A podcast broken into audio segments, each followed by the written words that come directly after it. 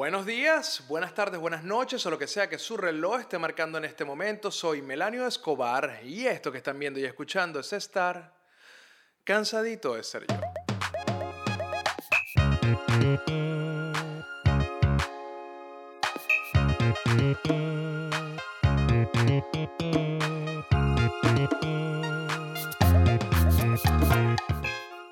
Bienvenidos a otro cansadito de ser yo. No sé si lo recuerdan, pero en algún momento en Venezuela existían los conciertos.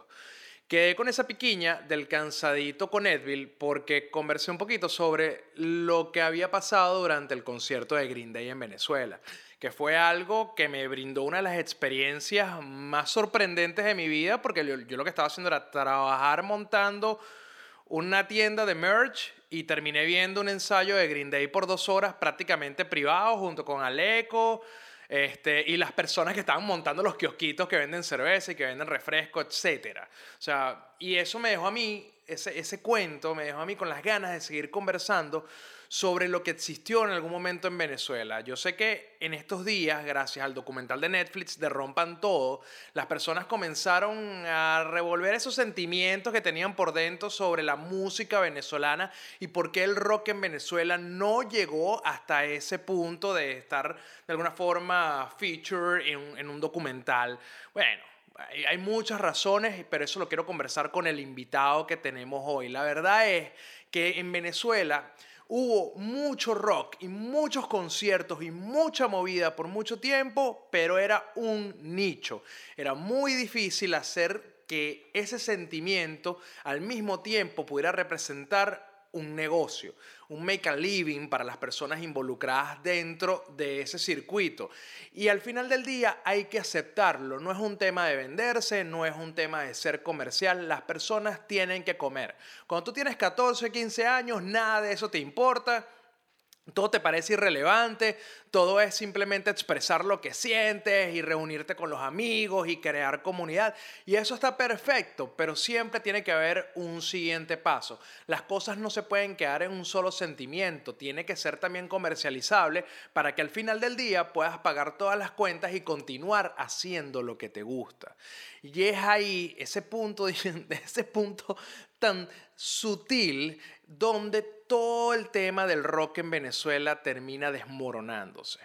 Pero antes de hablar de eso, quiero agradecerle a la gente de mia.ponkex en Instagram, a los panas de la tienda Fantasma, a mi canal de memes en Telegram, Memelaniobar, y a la cuenta de Instagram, Memelaniobar que no sé si se dieron cuenta, no sé si se enteraron, no sé si lo vieron, pero Pictoline, Pictoline eligió Memelanio Bar para el gran torneo de memes. Estuvimos presentes en la primera fase del concurso y nos hicieron una ilustración increíble, que tienen que verla. La hizo un mexicano ilustrador maravilloso que hace todo el trabajo de Pictoline que se llama Iván y de hecho me la regaló para utilizarla en stickers, para hacer cosas chéveres, para regalársela a la gente, así que la tenemos, mírenla.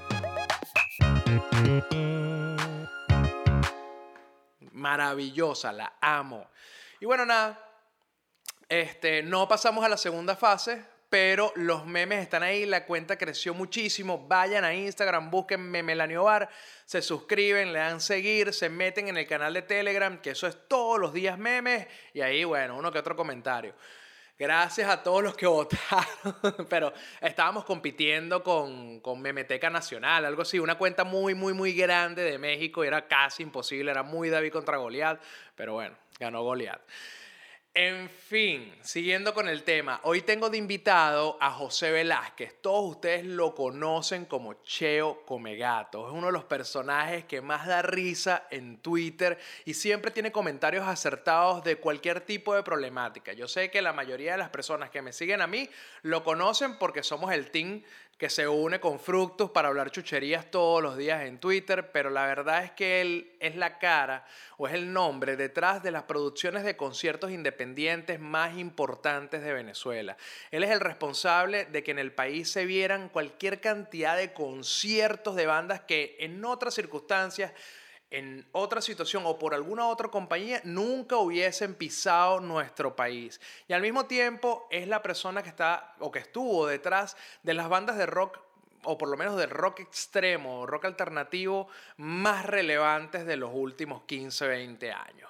Entonces, por eso, vamos a llamar a Cheo, pero antes de llamarlo, les quiero contar cómo lo conocí, por eso no lo quiero hablar con él, porque él siempre lo recuerda de una manera diferente. Cuando yo conocí a Cheo, fue porque yo tenía como 14, 15 años y me fui a un concierto de Sónica. Sónica, para quienes no lo conocen, es una banda que fue muy representativa de la escena neopunk en Venezuela. Ellos nacieron en Montalbán, que es de donde yo vengo, una zona al oeste de Caracas.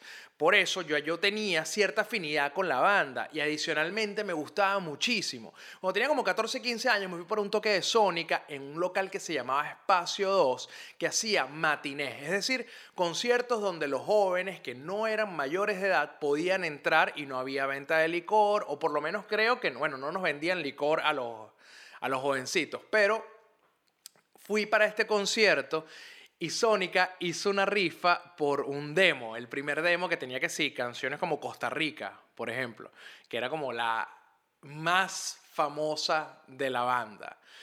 E invitaron a cantar a alguien al público. Yo me la sabía, me monté a cantar con Sónica cuando tenía como 14, 15 años. Hice el ridículo, uno de los ridículos más grandes de mi vida.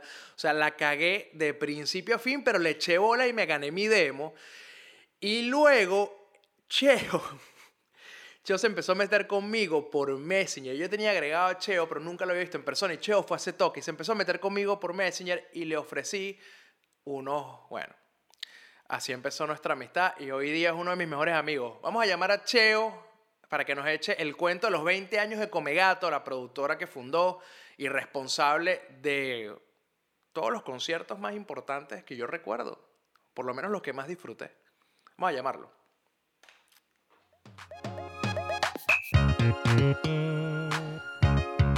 Bueno, bienvenido Cheo Comegato a Cansadito de Ser Yo. ¿Cómo estás, Cheo? Hermanito, ¿todo bien? ¿Tú cómo estás? Muy feliz de finalmente tenerte en este espacio. Una lástima que no sea hablando chucherías, pero cansadito. Ah, pero estamos hablando chucherías. Aquí podemos hablar chucherías. Coño, Cheo, en la introducción yo le decía a la gente, primero, cómo nos conocimos, mm. este, que fue bastante particular. Y segundo, la importancia que has tenido, que no muchas personas lo saben, pero la importancia que tú has tenido dentro de lo que ha significado la construcción de un movimiento, por lo menos en el rock en Venezuela, algo que por muchas razones que ya todos sabemos, eso se detuvo pero que en algún momento fue bastante importante. Y es por eso que decidí invitarte hoy, porque la gente con la polémica de Rompan Todo se están metiendo en un hueco de por qué Venezuela no está, por qué Venezuela no está. Y hace poco se celebraron 20 años de Comegato. Cuéntale a la gente qué es Comegato. Bueno, Comegato en realidad partió siendo una idea como para hacer una parodia del, del rock venezolano considerando de que, bueno, la palabra come gato en Venezuela es como que una, como para referirse a los metaleros, porque según data de una, de una movida que pasó en Media, de un tipo que comía gato y el tipo tenía como que una camisa de metálica y de una lo tildaron así que no, ese tipo de rockería come gato. Entonces, bueno, eso se, eso se, se viralizó en Venezuela de una manera increíble y, y así quedó, pues, o sea, come gato, este, quedó come gato como como establecido para referirse a los metaleros. Entonces, yo en, en, ese momento, estamos hablando del año 2000, eh, ya yo estaba ya como que metiéndome en la parte de los eventos, produciendo y como que asistiendo a conciertos, y yo estaba diciendo, bueno, aquí hay un, aquí hay una idea. Este, y de repente, bueno, o sea, me, me, este, me metí así en internet, pues, empecé a buscar dominios, toda esa cuestión, con estaba libre y dije, mira, aquí fue. Y empezamos con el chalequeo de, de, como que a crear una movida metalera a través de un foro, este, donde empezaron a participar bandas de muchos géneros. Eh, fue muy famoso el foro de Comegato del año 2000 al 2002. Y bueno, de ahí yo yo como que ya teniendo una comunicación con, con el público de una manera directa e indirecta, pues, porque la gente lo que estaba pidiendo como que, mira, este, o sea, no, no existían las redes sociales, pero existía esa comunicación donde, ¿sabes? A través del foro, como que bueno, pasaba esto, saben conocer bandas, toda esa cuestión y todo eso se, se fue dando ahí pelo a pelo. Yo me acuerdo perfectamente de cómo la comunidad se empezó a formar a raíz del foro de Comegato. E inclusive se empezaron a hacer ciertas como identidades que se convirtieron en celebridades dentro del foro. Si fulano te escribía, era como, wow, los, los posts del otro también era como, mierda, hay que pararle demasiada bola. La gente empezaba a hacer reseñas de toques. Yo me acuerdo que una de las primeras páginas donde yo escribí fue en comegato.com. Claro. Y cómo eso que, precisamente, era, era, escaso, era escaso todo el tema de las redes sociales, o sea, no existían redes sociales, no existía, no existía Facebook, no, existía nada de eso. La única manera para comunicarse era, era a través de los foros. Entonces tú creas tu perfil y ya tú tenías ya ese, esa, esa etiqueta tuya de quién eres tú, qué haces, qué promueves, y, los, y todo era a través del foro. Y, y todavía, o sea, el foro, o sea, no, exacto, no, hasta hace poco existió, pero como que también me lo pidieron como para unas tesis, unos trabajos, toda la cuestión, y, y, de verdad que yo me quedé así como que mierda, que ahora esto existe, o sea, casi 20 años después y todavía está el foro ahí. Claro, no está en, en Comunidad.com, sino que en un servicio de Network 54 que yo había contratado, eh, que ellos como que mantienen toda la data y, y o sea, de verdad que me puse a leerlo otra vez y decía, mierda, que bueno, estos son miles de páginas, de miles de threads, muchas vainas que pasaron, mucha gente que se dio a conocer ahí, mucha gente que se informó, mucha gente que, o sea, fue realmente una red social que no tuvo esa trascendencia a, más allá de ser un foro. Y fíjate que ahorita, weón, ¿quién es? ahorita lo que está de moda de los foros con la N de Reddit, este, con el mismo Clubhouse, o sea, están pasando como que un back in time, pero, o sea, más bonito. lo que pasa es que una de las cualidades que tenía la página de Comegato o la cultura del foro es la interacción directa con cualquier tipo de persona sin importar quién tú seas algo que no sucede en las redes sociales. O sea, si tú quieres hablar con una persona que tiene un millón de seguidores, poco probable que esa persona te vaya a responder. Se empiezan a convertir en pequeños medios de comunicación donde estas personas verificadas, donde estas personas que tienen muchos seguidores o demasiada atención, controlan la conversación y los demás quedan como debajo de una nube de, de disparates que no terminan de tener ningún tipo de de, digamos, de presentación y que no, no hay interacción real con quienes manejan la discusión. En cambio, en los foros, todo el mundo está al mismo nivel. Ahí lo único que, que, que claro, Todos son moderadores y todos son espectadores. Todos son moderadores y todos son espectadores. Y eso es lo que la gente está buscando en Reddit, que todavía hace mucho tiempo Reddit ha tenido su espacio en el nicho. Pasa que ahora tiene mucha más relevancia por todo el movimiento anti-status quo. Porque, porque claro, porque las, las, personas que te estoy nombrando antes, que dominan las redes sociales, son las que dominan la conversación. Entonces, el pueblo, la gente en general, está buscando espacios donde expresar y donde compartir las ideas de una manera más equitativa al nivel. Entonces, yo me acuerdo que tú fuiste uno de los principales promotores de ese tipo de espacios. Y eso creó mucha comunidad alrededor de la música en Venezuela, en un momento donde había muchas bandas, donde habían festivales, donde había promoción de la cultura, pero todavía no había nada que lo sintetizara en un solo lugar como lo hacía Comegato. Y a mí lo que, me, lo que, yo, quisiera, lo que yo quisiera que nos contaras es cómo pasas, huevón, de, de manejar un foro que empieza con un chalequeo por o una burla por el tema de Comegato a ser una casa productora, por ejemplo. Bueno, básicamente, coño, o sea, yo desde pelado, yo sí estuve full pendiente de, de cuestiones de producciones de eventos, me gustaba burlar los conciertos, toda esa vaina, y ya por ahí en el 98, cuando ya estaban, cuando empezó a estallar la, este, la moda de las fiestas rave en Venezuela, yo estuve involucrado bastante en estas fiestas electrónicas y llegó un punto en que estaba tan involucrado que si yo hubiese seguido ahí, estuviera preso en este momento o muerto, no sé, o sea, porque la vaina trascendió a un peo muy, muy loco donde, o sea, eh, la gente empezó a decir que no, que eso es una, eso es nada más un lugar de encuentro para puros drogadictos, que tal, tal, entonces, coño, o sea, estuve ahí metido y después yo dije, coño, di un paso atrás y de repente en el 99 o en el 2000, yo, yo estaba estudiando con Marcel de Scats, este, y él tenía una banda. No, tú, tú, tú, eres una generación unos años después, ah, cuando yo repetí el, semestre. Ah, entonces, bueno, porque es que yo soy la primera promoción de, de, la Santa María de comunicación, ojo, porque la Santa María es como el 1940. Tampoco estoy tan viejo así. Este, entonces, eh, ahí conocí a Marcel y Marcel me, ya, ya tenía rato diciéndome, Marico, tengo una banda, ¿qué tal? Este, coño, a ver si, si, si, si, nos metemos a trabajar en este peo. Y yo, bueno, chamo, no tengo experiencia, pero coño, vamos a ver qué tal. Y bueno, fuimos para Colombia, tocamos ahí un festival, empezamos a, a, tocar. Este, también la mamá de Marcel era la, la, promotora del local este Doors en las Mercedes, que fue muy emblemático en los 90 y después hubo un revival finales de los 90, 2000 eh, que eran uno de los principales locales emblemáticos de, de, conciertos en Venezuela.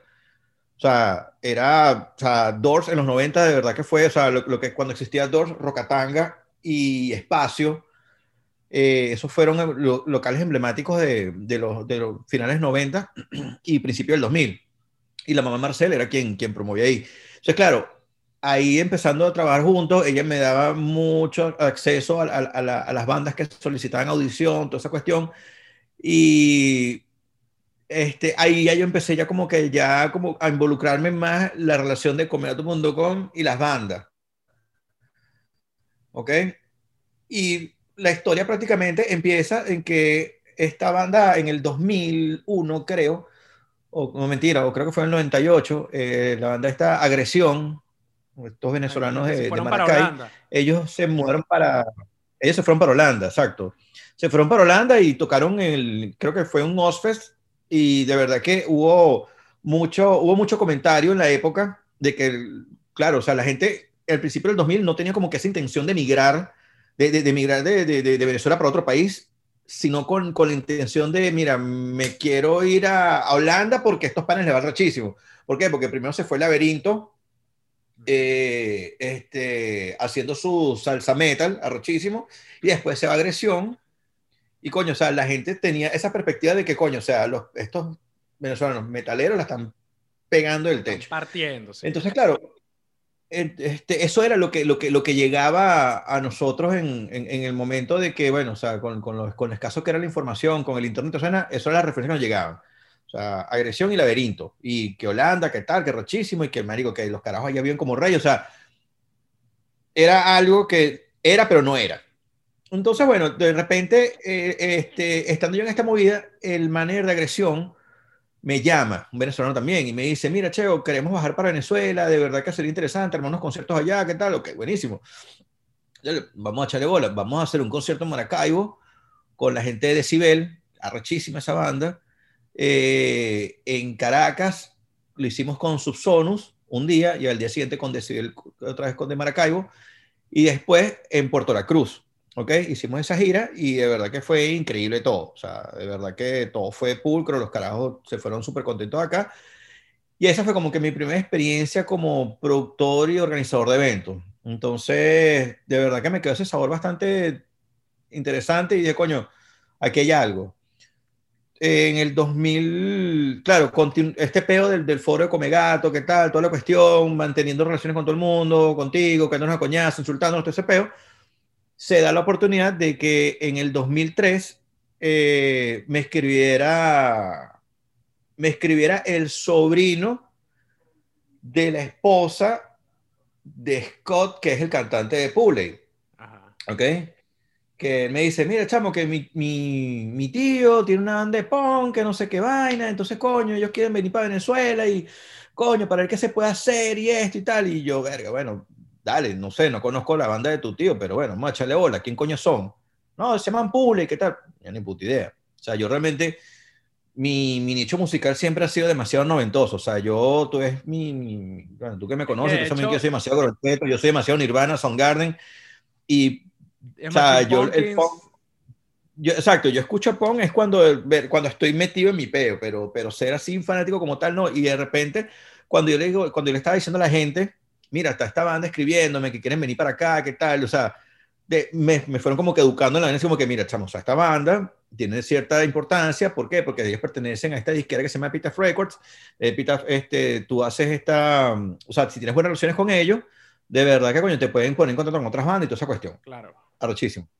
Entonces, bueno, se dio esa oportunidad, los carajos de, de Pure me, este, empecé a, escribir, a escribirme con ellos, este, todo por, por email, y dijimos, bueno, vamos a, este, vamos a hacer el concierto en Venezuela, vamos, vamos para allá lo que se te ocurra. Y yo, bueno, vamos, plomo. Mi primer concierto, no O sea, primer, o sea yo, es, eso, fíjate, fue muy bonito la, la, vaina de que todo el mundo colaboró en el concierto en el sentido de que, coño, es una banda de Epitaph, es una banda que nadie pensaba que iba a venir para Venezuela, es punk. O sea, la escena, de, la, escena rockera de Venezuela era muy, era, era muy escasa, pero había burda. O sea, no, no se compara jamás ni nunca con lo que hay ahorita, que están todos, están ahorita eh, contagiados con el peor urbano, pero eso lo vamos a hablar más adelante. Pero ahorita, o sea, en, el momento del, del, del, final de los 90, principio del 2000, Venezuela estaba muy, muy a la par de lo que estaba pasando afuera con respecto al, a la movida del new metal y con el punk californiano. O sea, estábamos, estamos siempre como que en la misma, en la misma vaina. Claro, era un público mucho más escaso.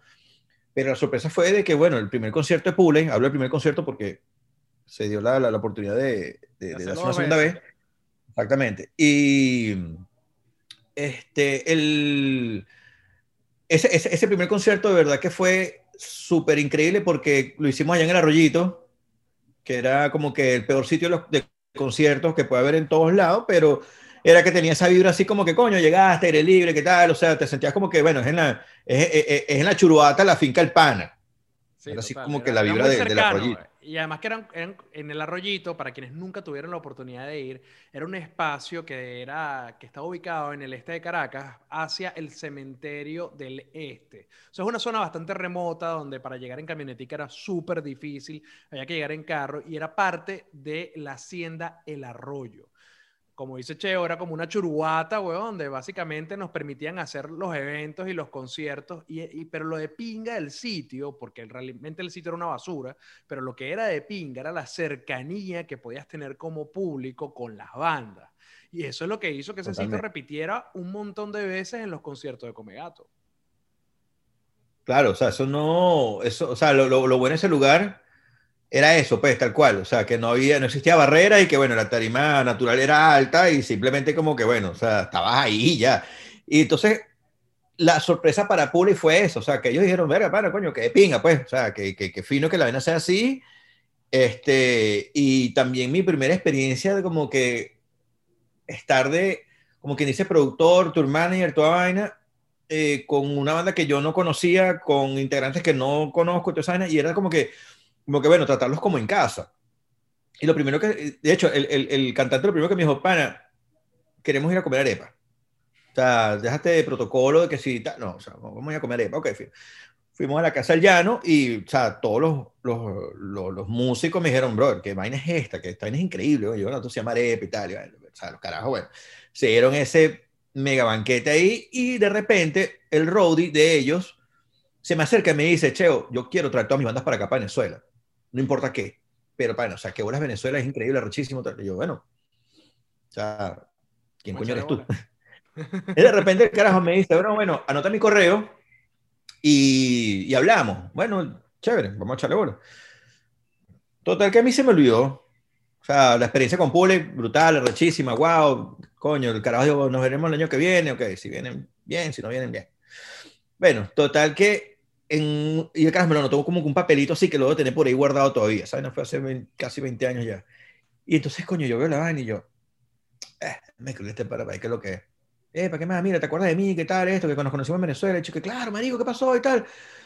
Marico, ¿qué coño? Que yo creo que a mí mandas para allá y tal, coño, yo soy el, el eh, yo soy el Roddy de NoFX, de No Froné, de la Guau, y yo,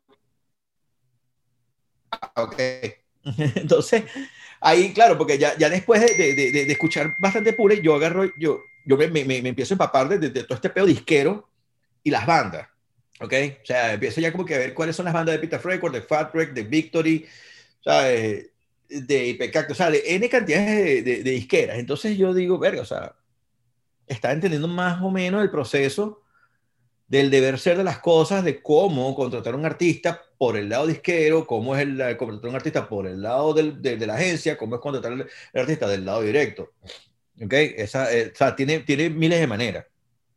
De hecho, también, ahora es que se me olvida, y, me, me, acordé fue ayer, no, no, sé por qué, que en el 2002 también tuve la experiencia, hicimos rabanes, o creo que fue en el 2000, no me acuerdo, este, hicimos los rabanes de Panamá por una solicitud de la disquera que ellos tenían en ese momento, que William Padrón me llamó y me dijo, mira, perro, tengo, tengo acá este, una, una sesión con los rabanes que van a estar en Venezuela para una gira de medios, y coño, los carajos quieren tocar.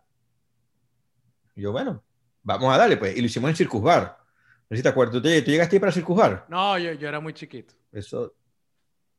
Eh, yo estaba muy pelado. Bueno, ese, ese, concierto, ese concierto lo hicimos con Rufi y con William Padrón.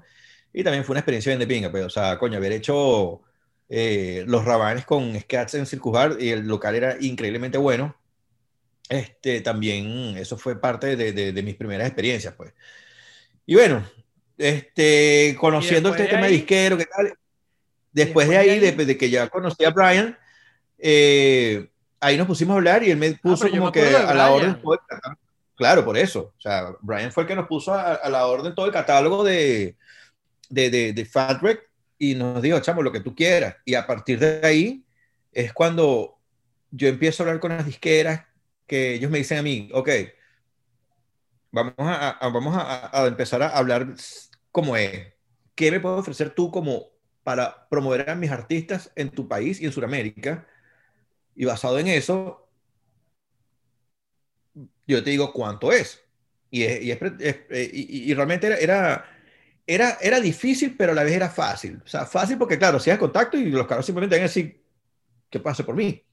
Claro. Y ya lo demás es como que, bueno, ok, mira, yo te puedo poner a sonar acá, yo tengo este pana que trabaja en Puma TV, yo tengo este carajo aquí, yo tengo este carajo aquí. Entonces, claro, ponías esa, esa promoción, pero a la larga también, o sea, éramos un público muy limitado. Sabíamos de que si traíamos una banda punk mainstream, no iban a ser más de 1500 personas. Si traemos una banda no conocida, la gente por, por cuestión de culto y por, por, por, por querer ir a, a, matar el queso de una banda, eh, van a ir máximo 200 personas. Si es una banda medianamente conocida, son 350. O sea, ya eso, eso a lo largo de los años lo estuve midiendo. Y pasó prácticamente en el mundo del metal. ¿Ok? Eh, mi, mi, primer concierto de metal, verga, ¿quién, no me acuerdo exactamente, pero o, o, o fue eh, creo que el primer concierto de metal nosotros fue Cradle of Field. No, mentira, pues eso fue en 2010. No, no, no. Este, eh, Pestilence, estuvo Pestilence que se hizo con. Pestilence fue hace 10 años, que fue en 2010 también. Hicimos también. Arkenemy. Hicimos. ¿Ah? Arkenemy. Arkenemy fue en el 2008. Eh, hicimos. ¿Qué más así?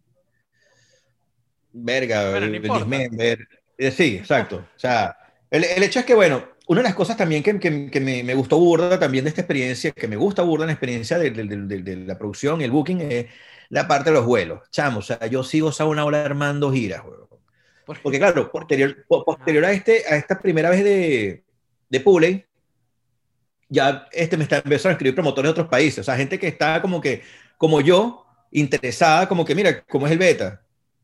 Y yo le decía, bueno, mira, marico, o sea, somos cinco huevones viajando, eh, necesitamos esto, necesitamos esto, esto, y, y son tantos, ¿ok?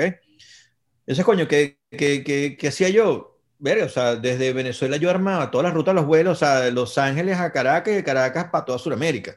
Hacíamos Bogotá, Quito, eh, Lima, Santiago, Buenos Aires, Sao Paulo, Curitiba, y fue así por muchos años durante todos los meses. O sea, cuando todas estas bandas, cuando ya armamos este circuito, coño, o sea, era, era bien de pinga porque teníamos una red de promotores bastante sólida donde decíamos, mira, esta banda, tal fecha, vamos a armarnos. Ok, dale, perfecto. Entonces eso. Eh, Caracas, Tácata. En Colombia, Santiago y, William. En Perú lo hacía Gonzalo. En Chile lo hacía Lagarto. El sábado lo hacía Santi. En Argentina, perdón. En, en Brasil lo hacía cualquier uno que me cae mal de allá. Y listo. O sea, eso lo hacíamos así. Marico, a mí me parece increíble la habilidad que tenías porque adicionalmente no es como ahora. Lo que pasa es que para casi todas las personas ahorita entender el mundo sin la tecnología no es tan fácil. Nosotros no teníamos más, huevón, que un, una conexión de internet de dial-up y llamadas internacionales. Entonces, concretar todas estas, o sea, literalmente, ahorita tú quieres viajar y te metes en el laptop, compras el pasaje y lo que tienes que ir el día de tu vuelo al aeropuerto pero nosotros teníamos que ir para agencias de viajes, o sea, calendarios, pedir presupuesto. y teníamos que hacer trabajo, teníamos que hacer trabajo de la, de, la, agencia de viajes, porque teníamos que decirle, mira, pero si hacemos esto con esta aerolínea, ¿qué tal? Las combinaciones, ¿qué tal? Pues, o sea, de verdad que no sé, como que no entendían que teníamos que prorrotear los pasajes. También hubo un tiempo donde, donde habían restricciones de vuelo, que los pasajes tenían que comprarse de, de o para Venezuela, ¿ok? Entonces, para, para poderlos pagar en bolívares. Entonces, claro, yo tenía que traer todas las bandas para acá, para Venezuela, y partir desde aquí. A veces, huevón, marico, o sea, yo agarraba y lo que hacía era, me los traía de Estados Unidos para Venezuela, de Venezuela hacíamos Caracas, Bogotá, Quito, y como no tenía, como no había conexión de algún vuelo directo de Quito a Lima, me los volví a traer a Venezuela, y de Venezuela los mandaba para Perú. O sea, eh, eh, me, la jugaba. Al igual que también, me, pasó con, me pasó con una banda de Holanda que se llama Asfix, que ellos llegaron en dos días con, para Argentina. Pero dos días literalmente agarrando conexión. O sea, los carros salieron de Ámsterdam a París, París, Caracas, Caracas, eh, Lima, Lima, Santiago, Santiago, Buenos Aires, Buenos Aires, Córdoba. Los carajos me dijeron, chamo, fueron 48 horas de vuelo. O sea, paradas, ¿qué tal? O sea, lo que hicimos fue comer en el avión, pero yo como que, bueno, perro, o sea, esa es la manera, o sea, ¿cómo, cómo tú vas a hacer para, o sea, si quieres venir para Sudamérica, bueno, y también, chamo, yo muchas veces bandas, me acuerdo, Sandria, me acuerdo Sandria, que es una banda de metal gótico que eh, ellos llegaron directo de Suecia, sin dormir, jet lag, todo ese peor, y tocaron esa noche. Ellos tocaron esa noche en el City Day y, tocaron, marico, y ahí agarraron, se fueron para, el hotel, tal, se vistieron y se fueron otra vez para para el aeropuerto para continuar la gira. Y después cuando digo, verga, pobres panas, weón. Claro, porque con, el tiempo que uno empieza a no ser el productor, sino que se empieza a ser o el artista o el que está haciendo el viaje y sabe la pela que eso representa, coño, no ves para atrás y te acuerdas de toda la roncha que tuvieron que haber pasado alguna de las bandas en los conciertos que hicimos y decir, mierda. Es que, es que nada más, ya, ya nada más con imaginarse el hecho de, ok, estos caras son de Suecia, pero no es que viven a Estocolmo, sino es que viven en otro estado. Entonces los caras llegaron hasta Estocolmo para poder salir para París. Claro, estamos hablando de la, de la hora o las dos horas que tienen que estar en el aeropuerto. Después de París hacer la conexión y de, ahí para allá, para, para, llegar para Venezuela, para cambiar de, de, aeropuerto, toda esa cuestión. O sea, eso, eso es sí, una, una vaina satánica, pero ¿sabes qué, Che? Recordando todas las cosas que has hecho, porque, y además no las has hecho solo, han habido muchas personas que han formado parte de... Totalmente, totalmente. O sea, yo le, yo le doy mucho mérito, weón, yo le doy mucho mérito a todos los que han sido aliados de Comegato, socios de Comegato, amigos de Comegato, público de Comegato. O sea, yo le doy mucho mérito a eso. Y, y, y, por eso es que cuando yo me refiero mucho a los conciertos, más allá de cuando yo digo mis conciertos, hablo como de nuestros conciertos. ¿Por qué? Porque, echamos, o sea, de alguna u otra forma, yo con Comegato yo no hice dinero para decir vivo de esto. O sea, Comegato realmente fue un, no, fueron unos tentáculos, weón, de que, coño, o sea, este, se, se creó la tienda, este, coño, o sea, en un momento dado eh, pensamos en ser disquera, eh, entonces peo, entonces, coño, o sea, cuando ya yo estaba en el 2000, Macay fue en el 2006, algo así. 2006. 2006, algo así, porque, porque nosotros hicimos Marky Ramones para, para el 2005, creo. 2005. 2005 hicimos Marky Ramones, que eso lo hicimos Jordi, tú y yo, que estuviste ahí en la producción. Y después cuando vimos que la vaina se nos, se nos hizo grande, coño, o sea, verga, o sea, fue cuando me senté con Aleco y le dije, brother, vamos para adelante claro, habíamos empezado primero como tienda y después como, como una sociedad en, la productora, o viceversa, realmente me da igual cómo fue. Yo creo que eso empezó todo al mismo tiempo, weón. Exacto, empezó al mismo tiempo, porque, porque todo empezó fue con el merchandising que, que de, de, de, Panda, que me había dejado el manager, y yo, y claro, pasó el tiempo y yo, no, me fui para la tienda Lego, que tenía una tienda de traje de baño, y el marico, vende esa mierda, weón. Tenía la mercancía de, Panda y de, y de Vaina Este, y de, y de Mercadis tenía burdo, tenía demasiada, demasiada mercancía, yo no tenía que tener esa ropa, esa, todo eso en mi casa, yo le digo, marico, vende esa vaina y después ahí cuadramos.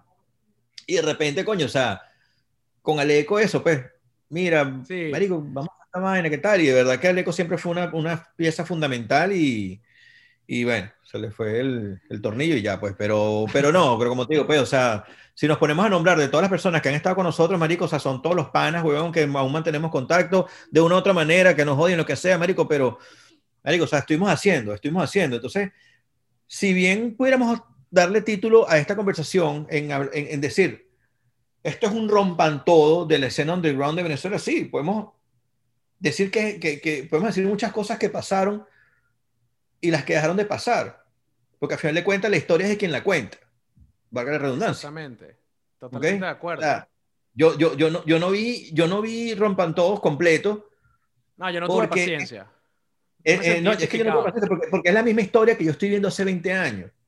Sí. O sea, yo, son las mismas bandas, la misma historia, entonces como que, chévere, de pinga. Pero entonces, ¿por qué la gente le, le, le, le pica la, la, la, arena aquí, weón? De que qué bolas que. Pana, si tanto te interesa la escena de Venezuela, ¿por qué no fuiste a ningún concierto? ¿Por qué no lee las actividades de la Fundación Nuevas Bandas, a quien muchos músicos, muchos artistas le deben demasiado a la Fundación Nuevas Bandas, digan lo que digan, este, ¿por qué simplemente no escuchas rock nacional? Marico, o sea, yo estuve un tiempo cuando yo estaba armando la disquera tudisco.net, marico, o sea, yo tenía unos materiales increíbles, weón, o sea, una manera que yo decía, mierda, para, estos panas, estos coño, si fueran famosos, fueran, no joda porque, o sea, Venezuela tiene un, una, una magia increíble con la música. Marico, los, los maracuchos, weón, unos duros produciendo música. los, los, los barquisimetanos, marico, son unos duros, weón. Lo que pasa es que, chamo, Sobre todo en el metal. Marico, en todo, marico. O sea, es que ya va. Acuérdate un, acuérdate un pelo que en la época del 2000 estaba el pedo de los Andes electrónicos. Sí, ¿verdad? Que era ese poco gochitos haciendo música electrónica, ¿ok? De ahí, de ahí viene, de, ahí viene mucha, mucha respuesta, weón, del por qué, coño, o sea, hay muchos productores buenos en la parte electrónica venezolana.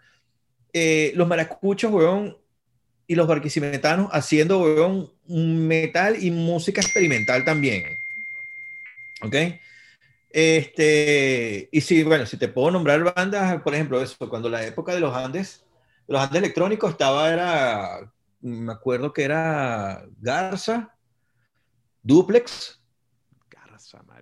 Me llevaste al pasado, weón. Sí, por eso, es lo que te estoy diciendo. O sea, si, o sea, si hacemos de esto un rompan todo, weón, marico, pudiéramos sentarnos a hablar de muchas cosas que la gente no sabe, de muchos inicios que, la qué gente... pasa? ¿Sabes qué pasa, Cheo? Una de las cosas que, que yo pude apreciar cuando estábamos creciendo y haciendo todos estos eventos, haciendo todas estas cosas, es que evidentemente la falta de apoyo del público fue uno de los elementos claves para que la movida se fuese desintegrando. Al mismo tiempo estaba ocurriendo un proceso político que estaba degenerando todos los rubros del país. Las bandas, los miembros de bandas empezaron a migrar, se empezaron a disolver. Cada vez había menos presencia en tarimas porque los locales se iban acabando. Tú mismo fuiste dueño o gerente de locales en Caracas donde se presentaban grupos locales como Ocupa, como Oasis, y sabes lo difícil que era poder llenar fechas y poder llenar fechas con bandas de rock con bandas de punk, con bandas de metal. Entonces, coño, una de las cosas por las cuales yo creo que nunca vamos... Rompan Todo es un documental que lo hizo una persona con su visión, con las bandas de toda la vida, que además todo el mundo las conoce y es un documental fácil de presentar, fácil de consumir si a ti te gustan todos esos grupos.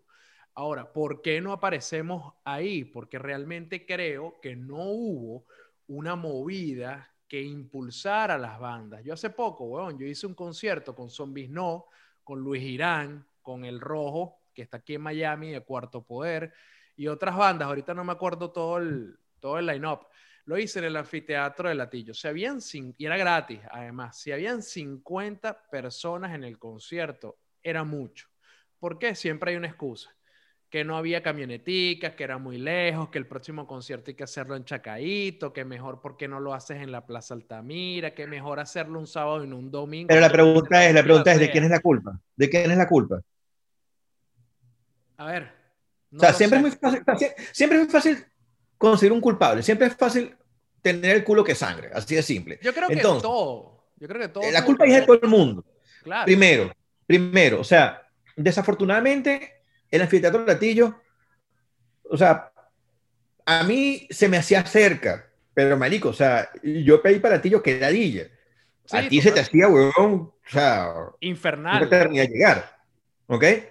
Entonces, ¿qué pasa? Yo, yo, yo, yo tuve mi experiencia, yo hice mi concierto de, de Tricky en el 2008, allá en, Fue ahí. fue ahí en el, en Latillo. Y yo estaba como que experimentando de que, bueno, vamos a ver qué tal es el público noventoso que tanto dicen que, que existe acá, el que, el que es el público culto de la música, o sea, es el público que, que en ese momento tenía 30 años, por decir así. ¿Ok? Vamos a ver qué tal. Jueves, 7 de la noche, Anfiteatro Latillo. Marico, me fueron 200 personas. Entonces yo digo, chamo, o sea, no entiendo. Ojo, o sea, el, el público venezolano es muy particular porque te vienen y te dicen, no, marico, este, es que viene y, y disculpa que, o sea, y, y disculpa que lo saque a flote y no por nada malo, pero cuando hicimos CJ Ramón, o sea, ¿por qué no fuimos de culo en CJ Ramón? ¿Por qué? O sea, estamos hablando de, o sea, yo, yo mismo, weón, o sea, la puta camisa de los Ramones, Ramones, CJ, este, Marky, Joy y tal, o sea, era una camisa que yo a diario vendía, weón, de 5 a hasta pasar un fin de semana y vendía 20 frases esa vaina. O sea, Leco y yo, weón, prácticamente, weón, que si la tienda no se llamaba Comegato, se llamaba Ramones. ¿Ok? Y, de- y coño, o sea, cuando hicimos Marky, weón, no fue el carajo. Pero cuando hicimos CJ, entonces, ¿qué pasa? No, es que CJ era el, fue el último de los Ramones, sí, weón, el último de los Ramones que entró en 1980, weón. Sí, ¿sabes? exacto. Este, pero es que, coño, es que la vaina es en el molino, weón. Bueno, marico, es un concierto de pong, weón, ¿sabes? Sí, ¿dónde lo Pero es que, marico, o sea, demasiado, pero es que, entonces, chamo, o sea, y, y, y lo peor caso es que ese mismo fin de semana, lo que me pareció muy particular, es que ese fin mismo semana chocó con, con, con Bosan Ramones. ¿Sabes esos compilados que salían que sí, Bosan Stones, Sí, sí. Bosan Bon Jovi? Bueno, ese fin de semana fue el Bosan Ramones y fue más gente, weón. Chamo, o sea, yo no entiendo. O sea, yo decía, brother, o sea, ok, entiendo el un peo Ramón novista. tocando. No, y O sea- además que, que el line-up que se llevó para Venezuela era CJ Ramón y Daniel Rey. Daniel Exacto, Rey, Daniel Rey. Es, el compos- es el- uno de los compositores principales de los Ramones. Uno de los Marico, fue el que le principales enseñó- fue el que le enseñó a tocar, weón. Fue el que le enseñó a tocar. Además, ese carajo compuso el medio disco de Famous Monster y American Psycho de Misfits. O sea, Ah, no no, sabía yo. no estamos hablando de Eso ningún huevón. Joder, una huevona. Sí, marico, él compuso, él compuso un montón de canciones de Misfits. O sea, estamos hablando de que, que el tipo es una eminencia de la música.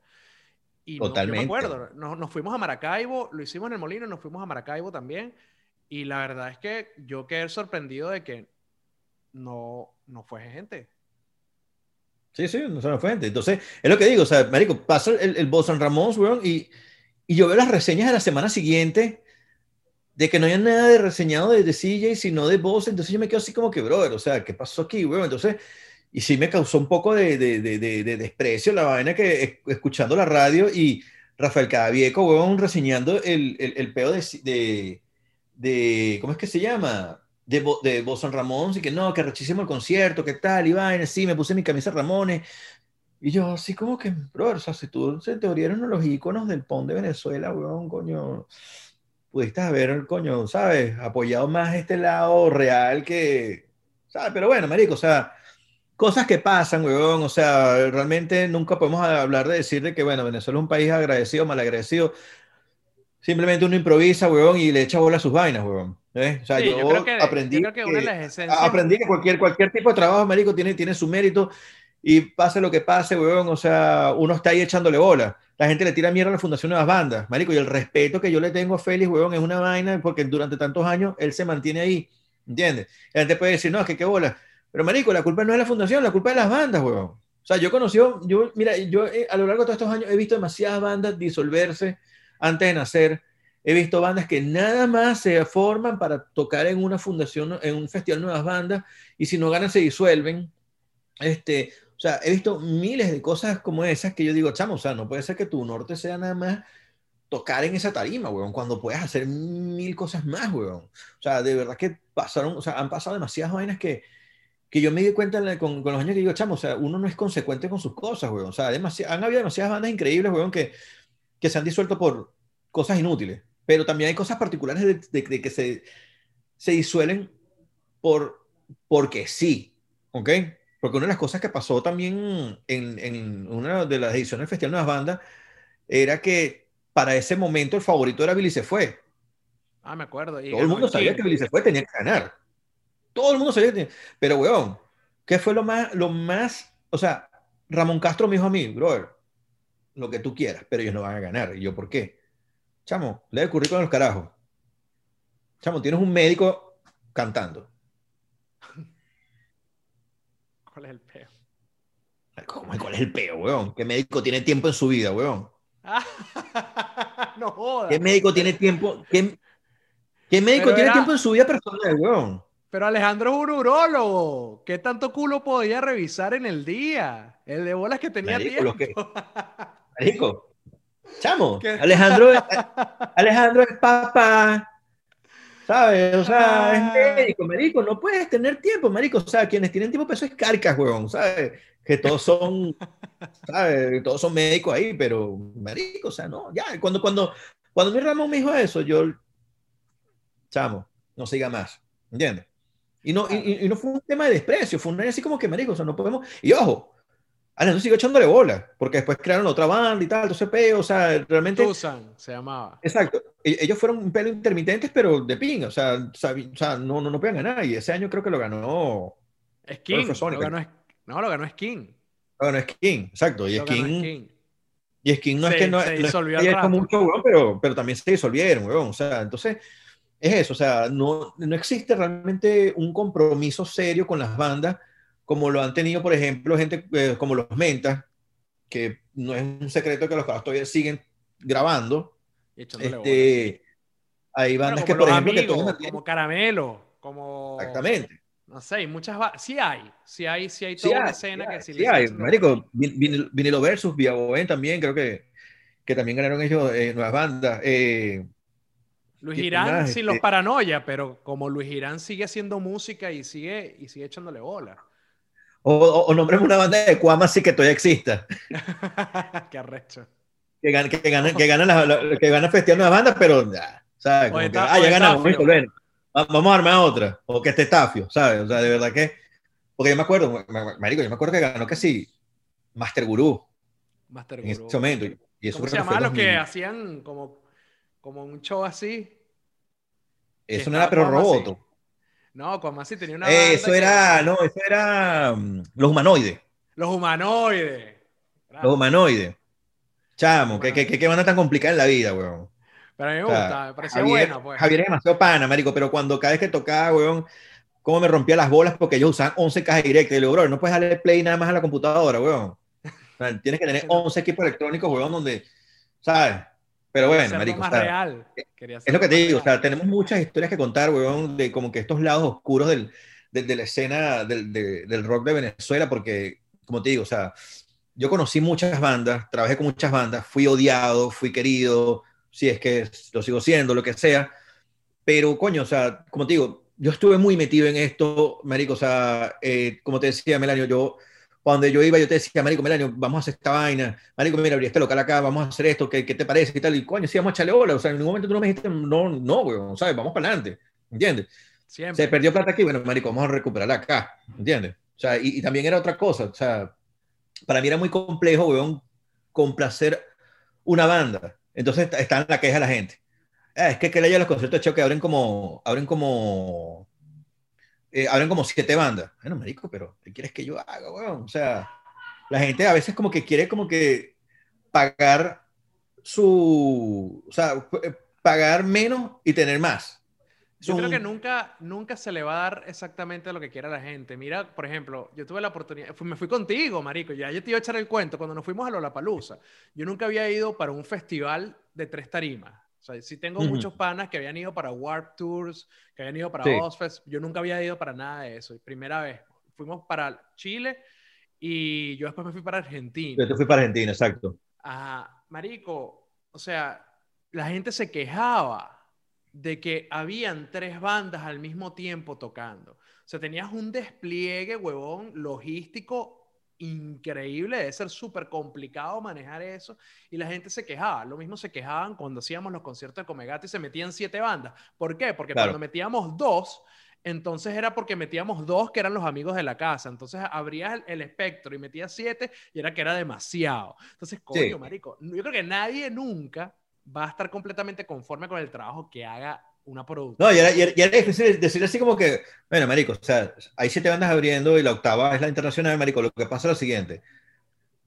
Quédate acorde a y fuma todo lo que tú quieras, o en la esquina allá, en, el abasto, que te va a salir más barato comprarte la birra, y faltando dos bandas, marico, vienes y entras. Pero no, weón, o sea, es simplemente quejas. No, marico, es que yo no... O sea, hubo, hubo, muchos aspectos que, que terminaron que terminaron haciendo que todos los esfuerzos, tanto los esfuerzos que hacían las bandas, los esfuerzos que hacía el público para asistir y pagar las entradas e involucrarse, los esfuerzos de los productores, hubo muchos elementos que hicieron que al, que al final del día no coincidiéramos todos al mismo momento haciendo el mismo empuje, como pasó en otras historias de la región, Marico, donde cósmicamente todo el mundo estaba tácitamente de acuerdo y se puso de acuerdo productores, bandas, públicos para impulsar una movida. La, movida rockera en Perú es una demencia. La argentina es una locura. La colombiana, cuando nosotros fuimos a tocar con Discord en Rock al Parque en el 2011, Marico, ¿tú no te acuerdas que paseando los guardias nacionales nos para, los guardias nacionales colombianos en Bogotá nos paraban para decirnos, Uy, ¿ustedes qué son? ¿Ustedes son una banda? Ah, qué, qué bacano, qué bueno. Ah, yo quiero ir para el Rock al Parque, pero no puedo porque estoy de guardia, weón. O sea, sí. marico, o sea, hasta los guardias nacionales son rockeros, ¿me entiendes? Lo que, lo que pasa es que, mira, Melanio, o sea, para, o sea, cortando la, la vaina ahí, para, para que no, para, o sea, para como que no dar tanta explicación de lo que éramos y lo que dejamos ser, este, primero y principal, weón, Venezuela no es un país donde existe una cuna rockera, porque estamos, somos un país caribeño. ¿Ok? Entonces, weón, o sea, nosotros vivíamos un mundo de fantasía donde decíamos, no, marico, que vamos a tener la banda más arrecha. No, marico, o sea, no iba a pasar nunca, porque es lo que te dije al principio de, de, de este programa. O sea, por más que trajemos la banda de punk más arrecha de la escena californiana, que en este caso no FX, marico, o sea, eso fueron 1.500 personas nada más, weón. Mientras que en Argentina fueron 6.000, Brasil 7.000, Chile 5.000, Perú 4.000, Colombia Rock al Parque. Marico, nosotros 1.500 personas cagando nada más, weón, que éramos las 1.500 personas que en un momento nos cruzamos las miradas, las caras, los, este, el correo. Todos nos conocíamos. Todos nos conocíamos, weón. O sea, la coñaza que hubo en NoFX. Era Benito. Era Benito y el mentiroso, weón. y yo, yo me bajo la tarima y me digo, Oye, marico, me van a cagar, me, me van a cagar el parque así, weón. No, que el otro me chingüirió, ¿qué tal? Ah, váyanse para la mierda los dos, weón. Más, ni siquiera lo saqué el concierto. Porque aparte de mentira, weón, siempre se cae coñazo en todos mis conciertos, marico, pero lo hace a, modo de cuidar los conciertos. Es muy loco. Es muy marico, el rosado siempre me dice, coño, come gato, mira, ese chamo allá se intentó colear, pero coño, yo le, yo le caí coñazo. ah, bueno, coño, gracias, hermano. Que eso es lo bueno también, marico. ¿Cuánta gente no recibió coñazo, weón? Para proteger un concierto de nosotros. Sí. O sea, ¿cuánta gente? Marico, ya los podridos. Bueno, más para allá, darle coñazo entre todos. Marico, como Rongo no joda, ¿cómo le dio coñazo, weón, a mucha gente? El Mentira, Roman, el otro, marico, o sea, en, en dos minutos. Adoni. En dos minutos en el arroyito, weón. Marico, o sea, en dos minutos en el arroyito, ¿qué fue lo que tuvimos que hacer? Despedir la seguridad, porque era más seguro el concierto sin seguridad que con seguridad. Así de simple. ¿Por qué? Porque, marico, los tirascoñazos están del bando de nosotros, weón. Entonces se prende el peo porque entonces en la tarima de dos minutos se subió una jeva y uno lo subiría, la agarró por el peo a la jeva. A la jeva ah, verdad, sí. Y marico, o sea, para esa coñaza, weón. Y los sobremieron, marico, ¿qué hacemos? Y lo sabes qué, váyanse. Váyanse. Váyanse que yo controlo mi peo que yo solo.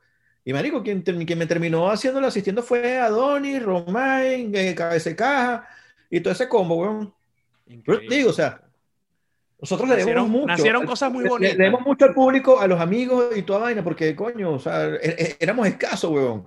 ¿Entiendes? O sea, nosotros hemos traído N cantidad de bandas, weón, que, chamo, o sea, famosísimas en todos lados y al final de cuentas, como que cuando viene para acá, ven esta, este, esta escena acá tan, tan pequeña y poco fortalecida, pero a la vez tan, tan leal, por decirlo así. Porque, ¿cuántas, bandas, ¿cuántas bandas no hemos hecho, weón, que se van diciendo aquí, Marico, el mejor concierto de mi vida?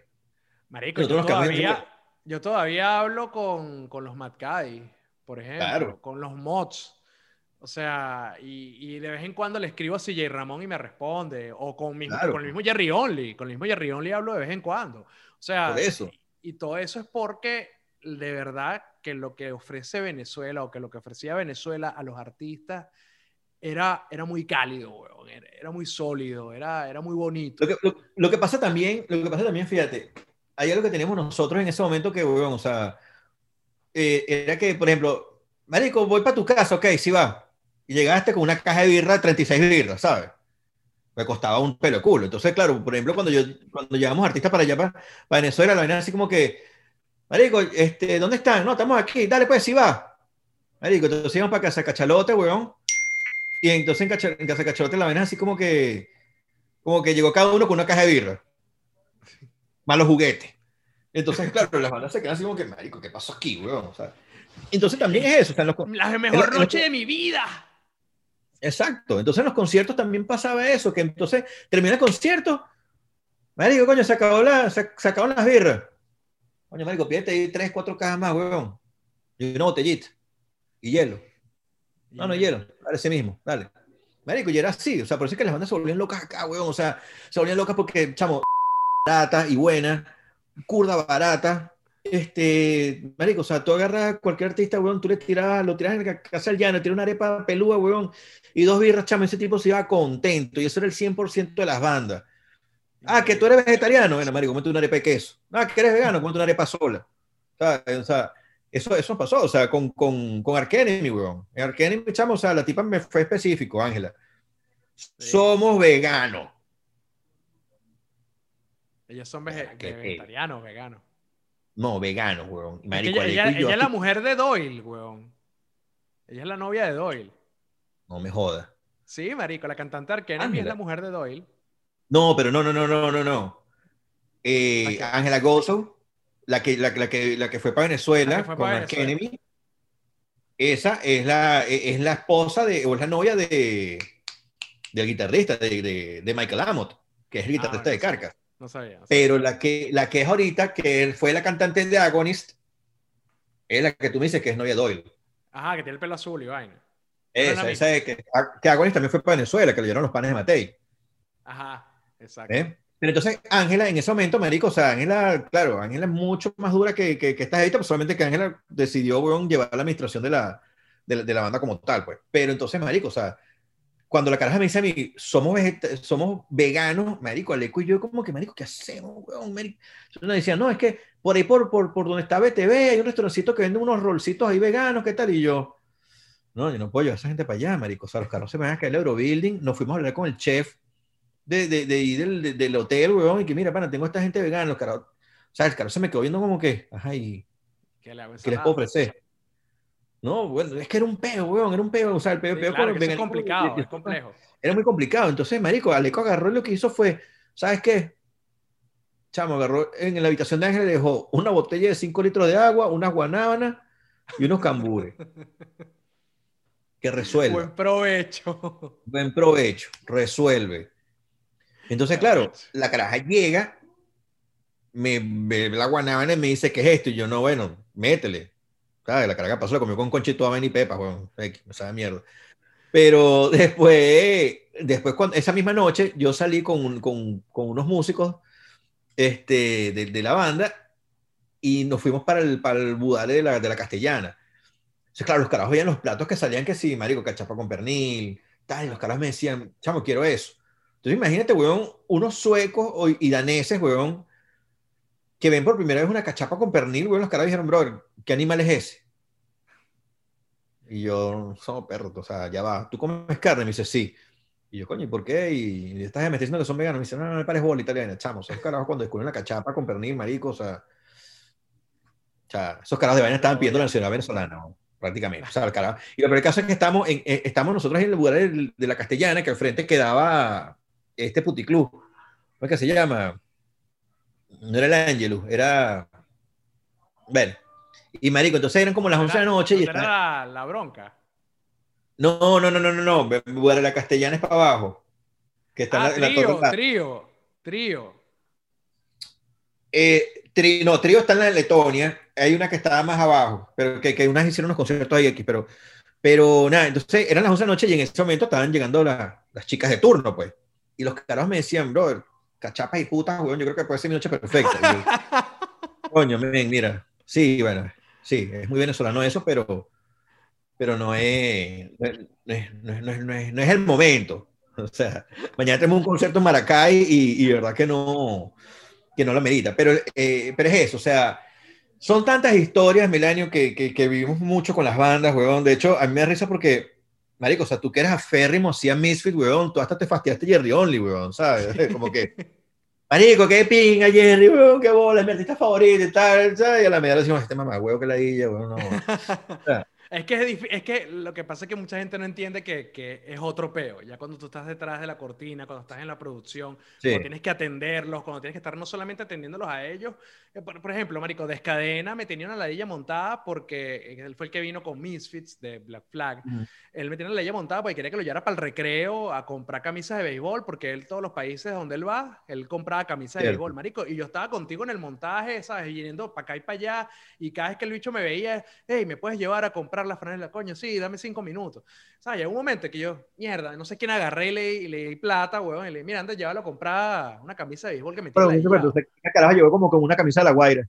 Sí, llegó. El tiburón en la Guaira. El tiburón, claro. Sí, bueno, y, y, fíjate también cuando, como nos pasó con. ¿Cómo es que se llama? Con este marico, con con Paul Diano, weón, que fue el primer cantante de Iron Maiden. Ah, sí. Ese, ese concierto también burro de rancho, weón, que la ven así, que me lo ofrecen, entonces aparte me lo ofrecieron que sí, con una, con una banda de Costa Rica que, que eran como que la banda soporte de él y vaina, chavo, unas cuerdas que se pipes ahí que los carajos, no, ¿qué tal? Es que queremos esto así, ¿qué tal? Y yo le decía, no, bro, es marico, chico, tú no le estrella un coño, la estrella es este tipo, weón. Tú vas a tener, ¿qué, qué, qué te yo poniendo esta batería a ti? ¿Tú eres loco?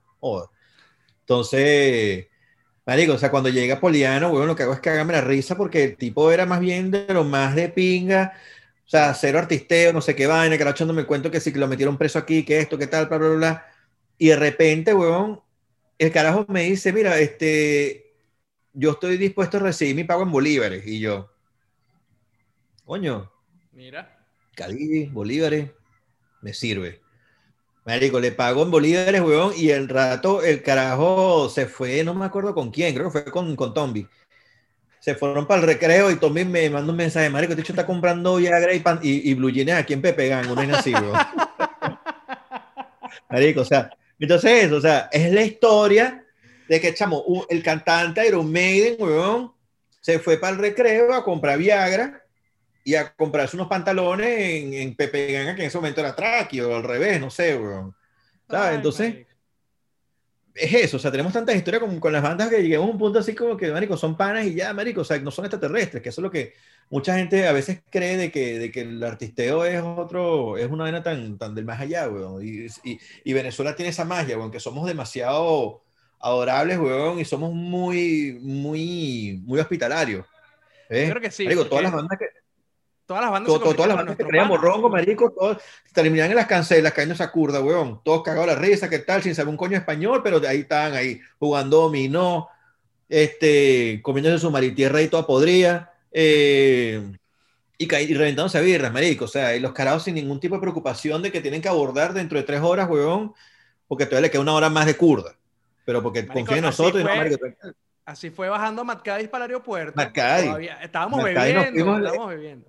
En, la Picó, weón, nos fuimos en la Picó, teníamos atrás los músicos, weón, teníamos a, a Ciparro, teníamos a... Quique. Eh, teníamos aquí que teníamos a Ciparro, tenías tú, y venían, ¿quién venía atrás? El, el trompetista venía atrás en la, en la, parte de atrás de la Picó, weón.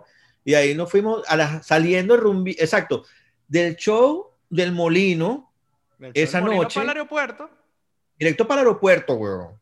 Que nos fuimos para casa de Susana, estuvimos ahí un ratico y de ahí despachados para el aeropuerto y chao. Literal. Ah, eso, también, o sea, eh, cada vez que dejamos una banda también era un canto de victoria, weón. Eh, cuando o sea, era así como que, completa en el aeropuerto.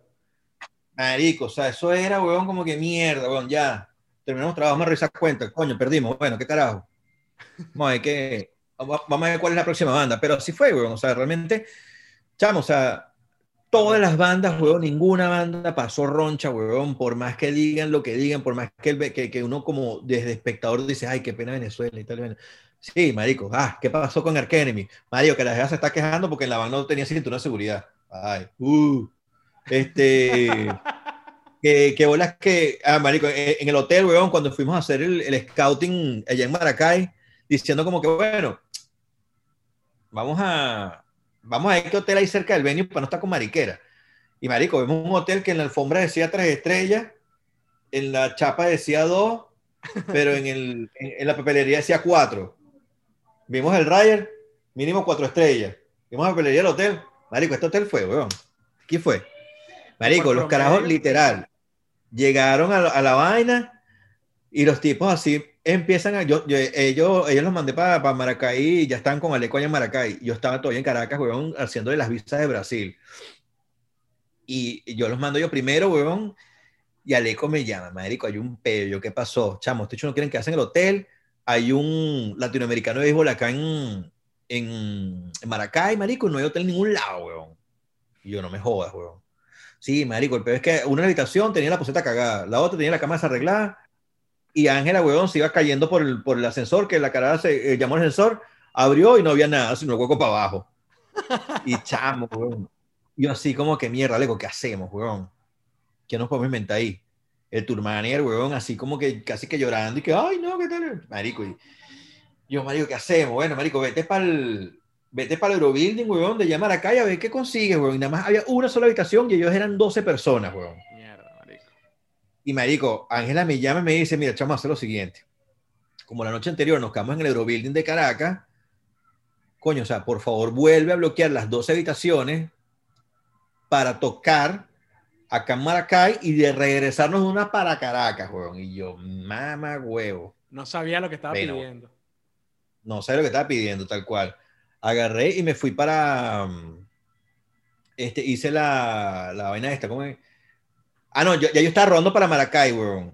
Y yo así como que, y cuando Ángela me dice eso de que tenía que bloquear, entonces llamo para el Eurobuilding y los tipos me dicen, no, pero tú tienes que pagar aquí. Y yo, verga, ¿cómo hago? Me digo, llamé a mi mamá, mamá, vete para el Eurobuilding, ahí están a pedir tu tarjeta de crédito, tú tranquila. ¿En serio, mío? Sí, sí, tranquila. Mi mamá, mira, coño, tu madre, que son como 20 mil dólares italianos. Y yo, bueno, vamos a hacer.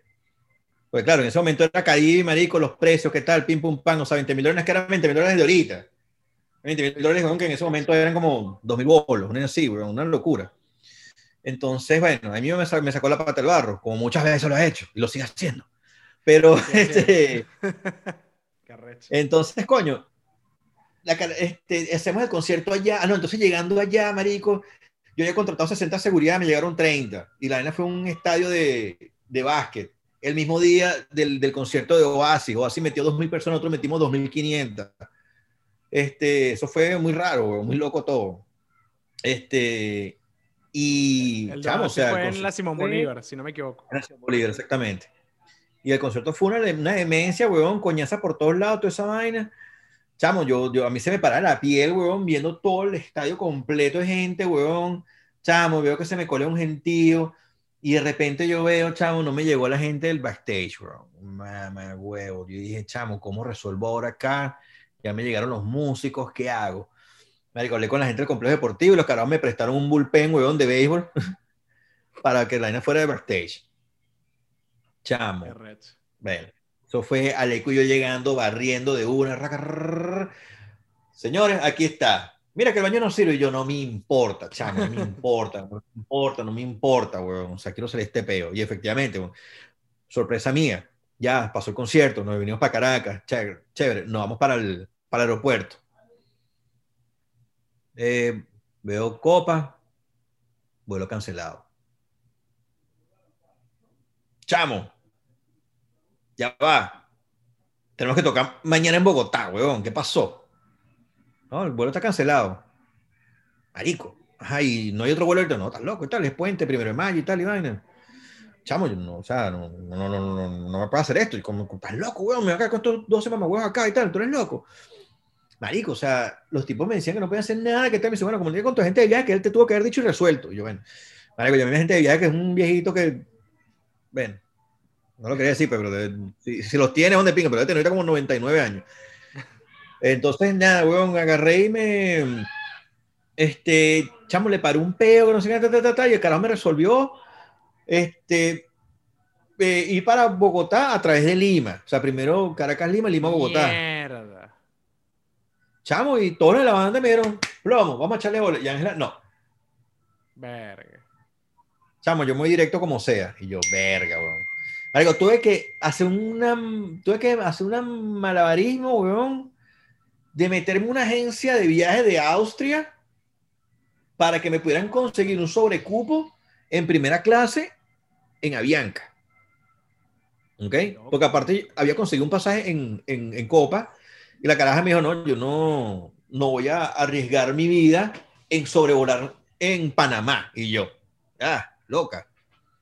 Chamo, y, y la caraja agarró, se fue en Sovianca, y después la caraja al día siguiente me, me mandó un mensaje, qué vuelo tan horrible. El peor vuelo de mi vida. Y yo así, de puta, fueron dos horas de mierda que te tuviste, que, que, tuviste ahí y me estás escribiendo esa vaina. No, no quiero saber más nada de ti, chica. Dos horas, dos horas de vuelo, me dijo, pero la dice que, que fue la peor, la peor, Mientras que los otros, weón, se fueron cuatro, cuatro o cinco horas para Perú y después cuatro horas, weón, para, para Bogotá. Cinco lo demás de la banda la que no tenemos que ver esta bruja, weón, por un buen rato.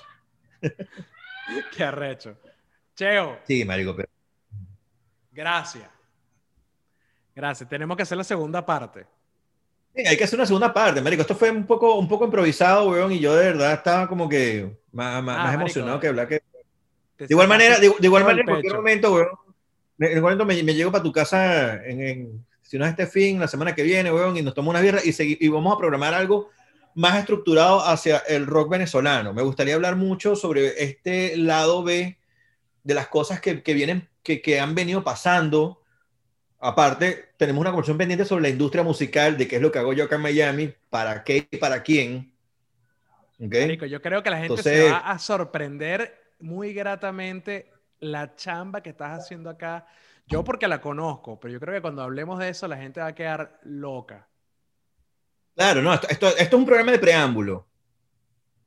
De Vamos cómo a llamar este episodio Hablando Chucherías 1 hablando de chucherías uno, rompiendo, rompiendo, rompiendo metal, me rompiendo punk, algo así. No sé. plomo, cheo, plomo. Nos podemos, nos podemos poner unas ideas ahí. De todas maneras, bueno, sabes que aquí estamos para las que sean. Pues. Te espero aquí en la casa, cheo, te quiero mucho, gracias. Dale, papadito, gracias por la invitación y vamos a seguir en contacto. Dale, chao. Te quiero mucho, papi. También, bye. Bueno, ese era Cheo, Cheo Comegato, uno de los grandes amigos que me ha dado la vida, con todas sus historias, con todas sus cosas. De verdad, bueno, muy agradecido con tenerlo en Cansadito de Desarrollo y espero que ustedes finalmente sepan quién era la cara detrás de Comegato, detrás de tantos eventos, de tantas iniciativas que buscaron fomentar la cultura dentro de Venezuela. Las cosas no se hacían de gratis. En algún momento tuvimos un país y hubo infraestructura para realizar y cumplir nuestros sueños. Por cierto, no les dije nada al principio, no les dije nada, pero cargo puesta la franela de Redes Ayuda. Esa es la organización que yo dirijo, se los he dicho muchas veces en los diferentes cansaditos. Estamos cumpliendo seis años constituidos, es decir, registrados formalmente, pero siete años operando. Hicimos este video precioso para celebrarlo, así que bueno, disfrútenlo, dura solo un minuto. Hoy celebramos el sexto aniversario de Redes Ayuda como organización constituida y no tengo más que palabras de agradecimiento para todas las personas que nos apoyaron durante el año 2020, pero en especial para el equipo de la organización que son el alma y corazón de Redes Ayuda. Y gracias al equipo de trabajo pudimos crear un manual de sexting y nudes seguros. Ante la llegada de la pandemia tuvimos que reinventarnos y ustedes fueron parte de nuestros primeros chats. Presentamos también nuestro informe anual Dictadura 2.0 Apagón Digital y el informe Represión a la Información durante la pandemia. Presentamos también para ustedes DM Power Ranger para que tengan herramientas para su seguridad digital. Estoy listo, Y finalmente expandimos nuestros canales de comunicación presentándoles Cansadito de ser yo y Pateando la Mesa. Gracias a nuestros aliados por siempre estar aquí y por acompañarnos a llevar programas a cabo como Música por Medicinas en alianza con Provea. Gracias a todo el equipo de Redes Ayuda por su entrega durante el 2020 y gracias a ustedes por acompañarnos durante los momentos difíciles. Nosotros seguiremos dando la cara por los derechos humanos y los derechos digitales en Venezuela y los invitamos a seguir conectados con Redes Ayuda. Ahí lo que vieron son las caras de las personas que hacen vida dentro de Redes Ayuda y bueno, básicamente quienes son responsables a mi lado de tratar de ayudar a todas las personas a proteger y defender y promocionar sus derechos humanos, los derechos digitales y todo el trabajo dedicado que venimos haciendo durante estos años. Muchas gracias a ellos, a ustedes que confían en nosotros. Y bueno, esto fue Cansadito de Ser Yo. Métanse en el Patreon, patreon.com slash melaniobar para que colaboren con el podcast. Y chao.